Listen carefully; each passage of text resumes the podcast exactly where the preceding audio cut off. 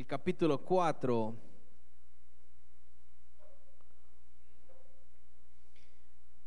Eclesiastés capítulo 4, verso 4.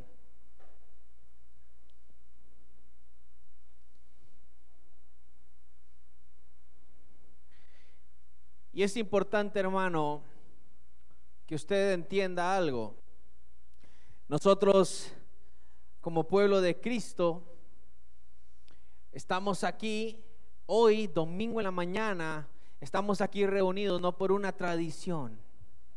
Estamos aquí reunidos no para cumplir con la religión o con lo que la religión nos, nos demande, porque esto no se trata de una religión.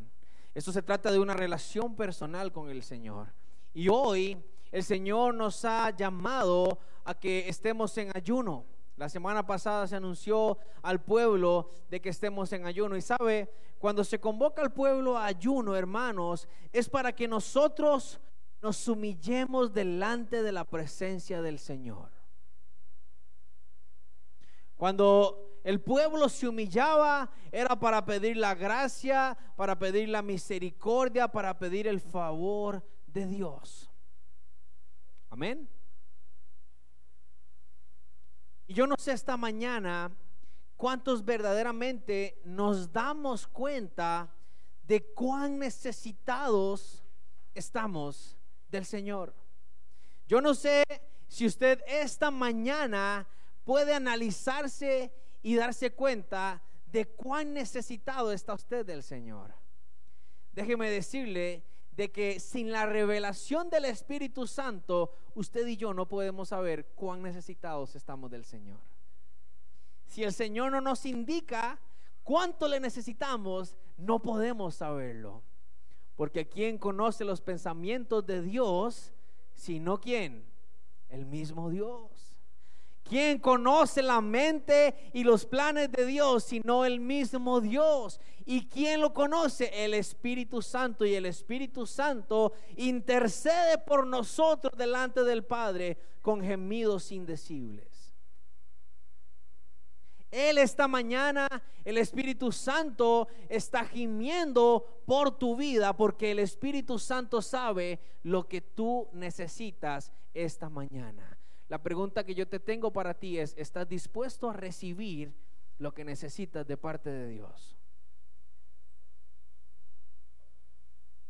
No es de parte mío, es de parte de Dios.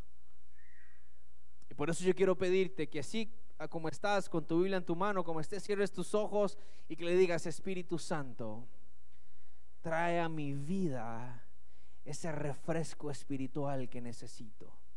Trae a mi vida tu presencia esta mañana. Porque estoy aquí porque tú eres real. Estoy aquí porque mi vida depende de ti. Abro mi corazón, mi mente, para que este mensaje, para que esta palabra confronte mi vida y pueda entonces recibir lo que tú tienes para mi vida. Amén y amén. Hay algo, hermanos, que nadie, que ninguno de los que estamos aquí, así seamos el más santo de todos, nos vamos a poder quitar de encima. Y es que mientras estemos en esta tierra, tenemos que vivir. Y vivir en esta tierra demanda que tengamos que trabajar. Y Dios le dijo a Adán, cuando lo maldijo, le dijo, ahora trabajarás con qué? Con dolor vas a labrar la tierra. Te va a costar, vas, vas a sudar. Y desde ahí, hermanos, hay que trabajar. Antes de que Adán cayera junto con Eva, no había que trabajar. El Señor nos daba todo. ¿Se imagina qué rico? ¿Ah? Estar usted en su casa y que le toquen la puerta y que le digan, tome, aquí está el diario que necesita aquí están los pagos listos, el carro ya se lo fui a lavar, todo listo, y usted viendo Netflix ahí en la casa. ¿Ah? Qué rico, ¿no? Debemos de trabajar. Y hermanos, resulta que hay un calendario, hay horarios, hay fechas, hay cosas que cumplir Y todo eso junto se forma una rutina. ¿Mm? Se nos forma una rutina.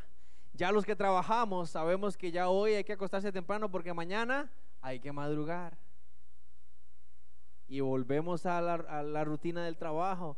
Entramos y depende del trabajo, el trabajo es una rutina y que llevar a los chiquitos al colegio, a la escuela, y que las mamás que levantarse otra vez a los uniformes y que esto y que lo otro. Y así va lunes, así va martes, así va. Y cuando ya usted está jueves, usted dice, uy, ya viene el viernes. Qué rico. ¿Ah? Y entonces viene el sábado, pero el sábado es igual, porque entonces estamos en la rutina de que la casa, de que esto, de que qué hago, de que no rinde el tiempo. Y viene el domingo y se acabó el descanso y vuelve que el lunes y vamos de nuevo. Esa rutina no se la quita nadie. Esa rutina la tenemos todos encima. ¿Sí o no, hermanos? Todos. Porque tenemos que comer, tenemos que trabajar. Pero hay un problema que está viéndose muy marcado en la población, en los seres humanos de la tierra y también se está marcando en los hijos de Dios, en la iglesia. ¿Y por qué hago una diferencia? Todos somos creación de Dios, pero no todos son hijos de Dios.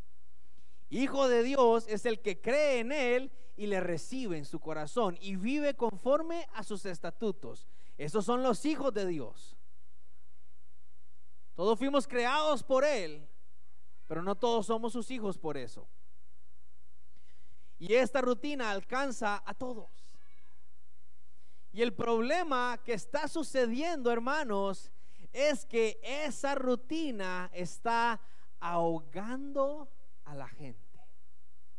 Porque si a esa rutina le sumamos las presas, le sumamos los enredos, que no hay agua, que pasó esto, que pasó lo otro, se convierte en una vida sumamente difícil sumamente difícil. Y buscando en la palabra, encuentro una revelación de parte del Señor, de parte del hombre más sabio que haya existido y que pueda existir, el rey Salomón. Dice la palabra de que no va a haber un hombre más sabio que él. No ha habido ni habrá. Él fue el más sabio. ¿Cuántos muchas veces hemos deseado como tener a alguien que le diga a uno qué hacer? En medio de un problema, uno usted, uy, es que si estuviera alguien, a veces extrañamos a un abuelo, a la mamá o al papá, o a alguien que, que le daba algún consejo sabio a uno y se iba. Yo recuerdo que en mi familia, mi bisabuelo era una persona sumamente sabia. Y cuando había algún problema, iban a buscar a abuelito Manuel. Abuelito, vieras que me pasó esto y lo otro. Y abuelito con una gran sabiduría le decía, bueno, me parece que tiene que hacer esto, esto y lo otro. No era que lo que él dijera era santo remedio, pero su experiencia nos ayudaba en gran manera. Pero abuelito Manuel ya no está. Y me doy cuenta de que en la Biblia encuentro el consejo del hombre más sabio de la historia. Porque tuvo la sabiduría que le dio el Señor. Y él escribe acerca de esta rutina y de todo esto que estamos viviendo. Y esta mañana el Señor quiere que nosotros entendamos de que aún en medio de la rutina, Él está con cada uno de nosotros. El problema es que nosotros no tenemos puesta la mirada en el Señor. Y entonces vamos a leer en el libro de Eclesiastés, el capítulo 4, el versículo 4. Escribe Salomón y dice, Eclesiastés capítulo 4, verso 4. He visto asimismo que todo trabajo y toda excelencia de obras despierta la envidia del hombre contra su prójimo también esto es vanidad y aflicción de espíritu. Salomón está escribiendo aquí y dice, me he dado cuenta cuando adquirí la sabiduría que cuando las personas trabajan y se esmeran por hacer las cosas con excelencia, eso despierta envidia del prójimo. Y dice que eso es vanidad y aflicción de qué? De espíritu. Porque el que hace las cosas bien desea que todo esté bien. Pero cuando se da cuenta que hay algún envidioso que está ahí puyando y puyando, eh, ese está ahí. Ese es un brochazo para el, para el patrón. Ese que va. Y genera aflicción de espíritu. Verso 5. El necio cruza sus manos y come su misma carne. Ojo lo que dice el verso 6. Más vale un puño lleno con descanso que ambos puños llenos con trabajo y aflicción de espíritu. ¿Usted está escuchando lo que está diciendo el hombre más sabio? Más vale un puño lleno de qué? De descanso. O sea, no, no son los dos, es no importa uno, pero tengo descanso. Que los dos puños llenos de qué? de trabajo, pero ¿con qué? Con aflicción de espíritu. Yo me volví otra vez, verso 7, y vi vanidad debajo del sol. Está un hombre solo y sin sucesor, que no tiene hijo ni hermano, pero nunca cesa de trabajar, ni sus ojos se sacian de sus riquezas, ni se pregunta, ¿para quién trabajo yo? y defraudo mi alma del bien. También esto es vanidad y duro que trabajo. Salomón dice, he visto personas que se están matando trabajando y que no tienen ni tan siquiera hijos para heredarles lo que están haciendo, lo que están trabajando. Entonces, ¿cuál es el sentido de todo esto? Todo esto es vanidad. Porque aunque trabajan y se llenan de riquezas, miran sus riquezas y dicen, no estoy satisfecho, quiero más. ¿Le suena, le suena parecido a, alguien, hermano? Me imagino que sí, porque cuando dije eso, más se quedó así, mmm, fulanito. ¿Lo estoy diciendo yo? Lo está diciendo la Biblia y lo está escribiendo Salomón, el hombre más sabio. Y dice, mejores son que dos que uno, porque tienen mejor paga de su trabajo. Porque si cayeren, el uno le levantará a su compañero, pero hay del solo, que cuando cayere no habrá segundo que lo levante. También si dos durmieren juntos, se calentarán mutuamente. Mas, ¿cómo se calentará uno solo? Y si alguno prevaleciere contra uno, dos le resistirán y cordón de tres dobleces, ¿qué pasa? No se rompe pronto.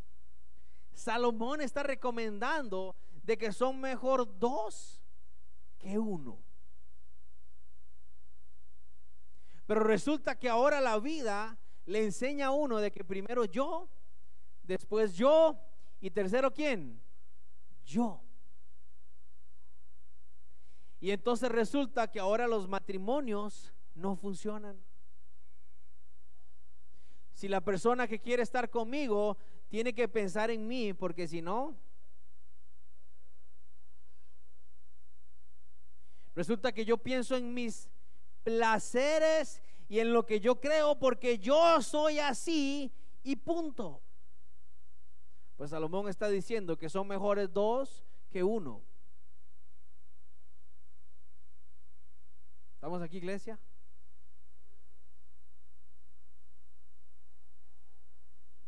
Yo vengo a la iglesia, hermano, y yo busco para mí y me lleno para mí porque yo me quiero ir al cielo. Y el prójimo que tiene la par suya, ¿por qué está aquí? Este no va para el cielo. No, y eh, si quiere.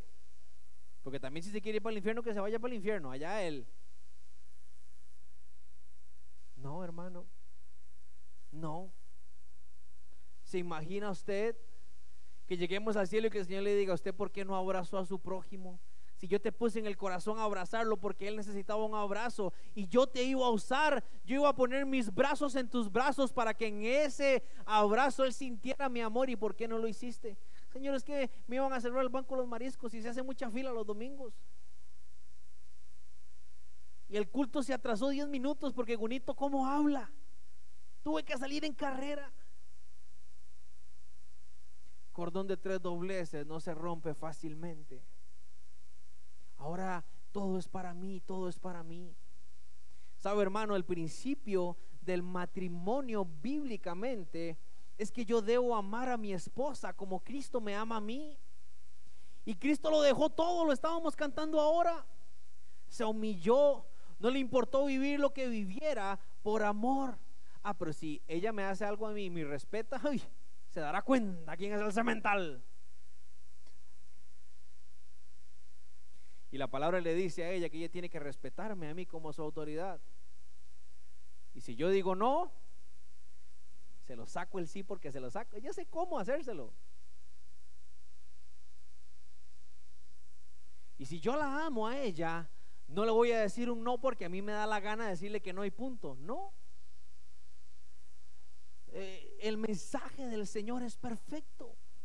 Y hermanos, no hay nada más rico, y aquí los voy a antojar, que salir hoy del culto, ojalá esté así, que se venga un buen baldazo y usted meterse debajo de la cobija con su esposa y entrepiernarse. Qué rico. ¿Ah? Con buen frito. Recuerdo en la luna de miel, esto es un corto comercial. Recuerdo en la luna de miel, estábamos en Guanacaste, en un hotel, y la habitación, la cortina, hace que no entre la luz. Entonces puede ser mediodía que si usted la cierra, la habitación está oscura. Y teníamos el aire acondicionado, hermanos, como a menos 3 grados. Ahí andaban pingüinos, osos polares. Y estábamos los dos enroscados en el edredón riquísimo. Como a las 8 de la mañana yo me levanto. Aquel frío, el piso hasta que estaba mojado del frío. Ah, yo iba de puntillas. Y donde abro la cortina, hermanos, aquel aguacero. Pero un aguacero que usted no se imagina. Digo yo, no, hombre, no sea tan ingrato. Cierro la cortina y voy de vuelta a la cama. Y lo mejor era que en la cama estaba mi esposa, que la podía entrepiernar.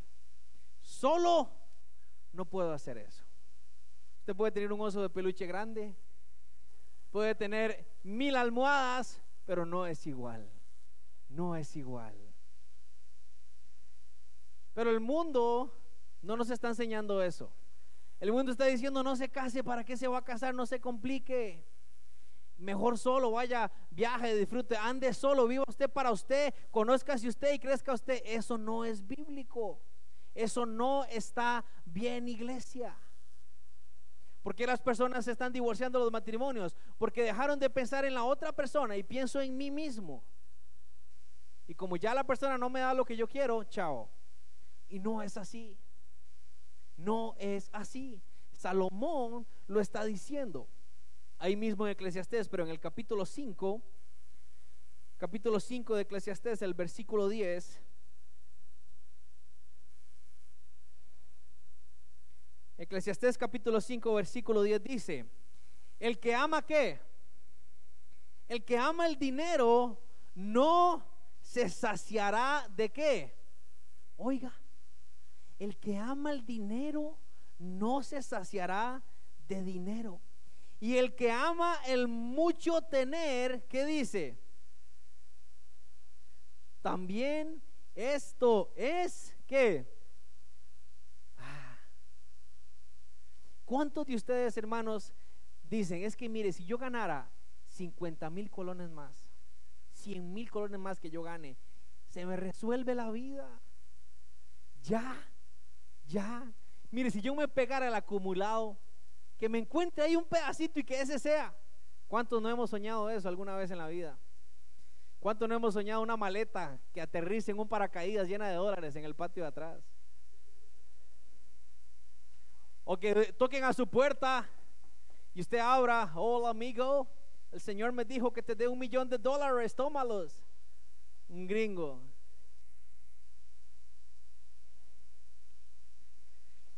Versículo 11. Cuando aumentan los bienes, también aumentan los que los consumen. Usted puede ganar un millón de dólares y ¿qué va a pasar con el consumo suyo? Pasó de 100 mil a un millón de dólares. Porque así somos.